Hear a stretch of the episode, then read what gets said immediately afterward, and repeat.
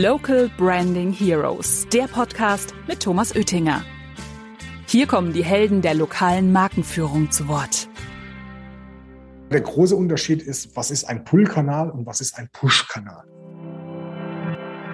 Wird die Leistung zum Beispiel sehr häufig gesucht, dann ist natürlich Google Search Ads eine gute Wahl. Dann das große Thema Webbanner auf den großen High-Traffic-Seiten wie spiegel.de. Hallo, hier ist Thomas Oettinger von der Macapo GmbH und herzlich willkommen zum Local Branding Heroes Podcast. Heute wieder mit einem Impulsvortrag zum Thema Online-Vermarktung.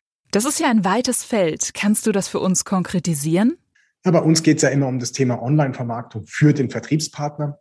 Und da gibt es tatsächlich so diese vier großen Punkte, die man äh, online vermarkten kann, also wie das jemand auf einen aufmerksam wird.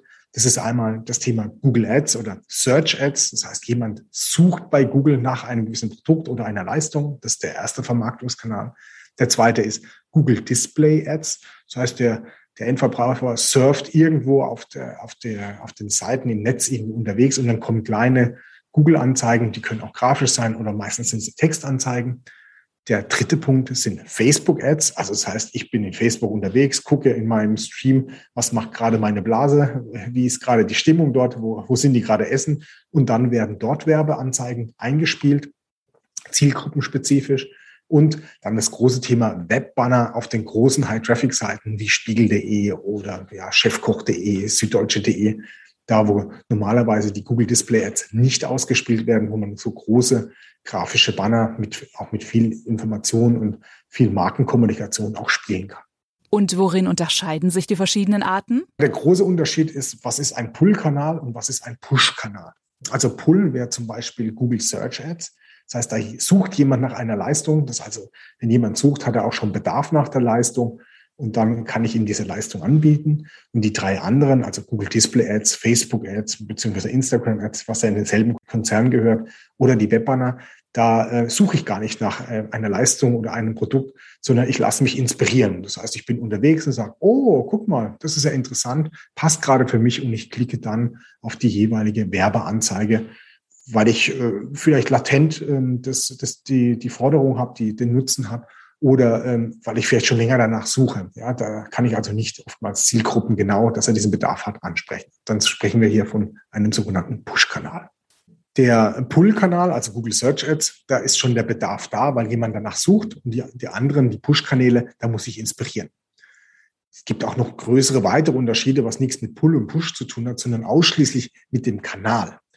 Zum Beispiel Search Ads, Google Search Ads, da kann ich keinen festen Preis angeben. Das heißt, ich kann sagen, das ist mein Tagesbudget, das ist das, wo ich ausspielen möchte und ähm, so, das ist mein maximaler Klickpreis. Und dann auf ein, auf ein Suchwort äh, bei Google. Und dann wird im Prinzip geguckt, bieten andere Leute mehr und dann werde ich ausgespielt, abhängig davon, wie viel ich biete, bin ich gleich an erster Position oder an dritter, vierter oder fünfter Position bei den äh, Search Ads, sodass ich auch hier ein bisschen gucken muss, ja, äh, wie viel Geld möchte ich denn ausgeben, weil es also nicht fix ist, dass ich immer zum Beispiel 50 Cent für den Klick bezahle. Bei Google Display Ads ist es ähnlich. Ich habe keinen fixen Preis, wie häufig das angezeigt wird und wie häufig sozusagen geklickt wird. Ich habe einen Klickpreis, aber der ist variabel auch wieder mit einem Beat-Verfahren. Der dritte Kanal, beziehungsweise das, das Facebook-Universum, Instagram Ads und Facebook Ads, auch hier habe ich keinen festen Preis. Das ist auch wieder ein Beat-Verfahren wo ich wieder einen Tagespreis angebe und äh, ja, sagen wir so, was so mein, mein Maximales ist, was ich ausgeben möchte. Das heißt, ich habe hier auch wieder kein festes Budget. Das kann ich nur einschränken durch die Tagesbudgets. Bei den Webbannern, da zum Beispiel bei uns kann man einen festen äh, Klickpreis, hat einen festen Klickpreis, der liegt bei zwei Euro.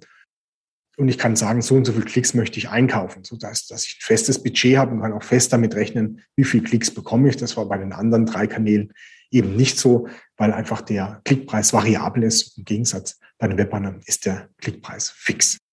Dann haben wir einen weiteren Unterschied, ist zum Beispiel bei Facebook oder Instagram Ad kann ich viel Zielgruppenselektion machen. Da kann ich also mir überlegen, ich würde gerne nur Frauen mit den Ads ansprechen, die sollen vielleicht das oder jenes Interesse haben und dann bekommen nur diese.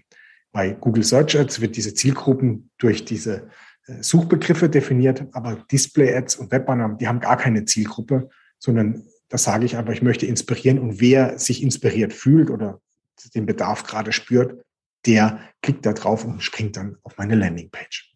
Okay, verstanden. Und wie wähle ich jetzt die für mich am besten passende Variante aus?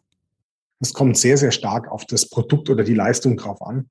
Also wird die Leistung zum Beispiel sehr häufig gesucht, dann ist natürlich äh, Google Search Ads eine gute Wahl.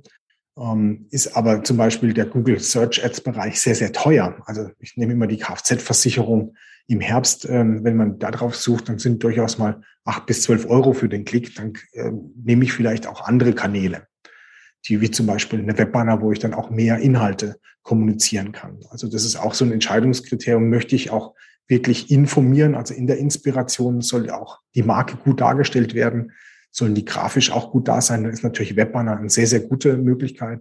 Wenn ich sage, meine Zielgruppe ist total spitz, ähm, weil die kann ich auch sehr, sehr gut selektieren bei Facebook, dann ist natürlich äh, Facebook eine sehr, sehr gute Wahl. Und äh, Google Display Ads ist eher so eine unterstützende Sache, weil da auch der, der Klickpreis bzw. Die, die Klicks auf solche Display Ads noch sehr, sehr gering sind. Aber es ist eine Möglichkeit, um dort weitere Unterstützung zu bekommen für die Online-Vermarktung. Mehr Infos zum Thema findet ihr auch auf unserer Webseite macapo.com.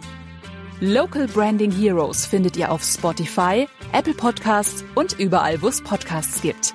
Abonniert den Podcast und lasst gerne eine Bewertung da.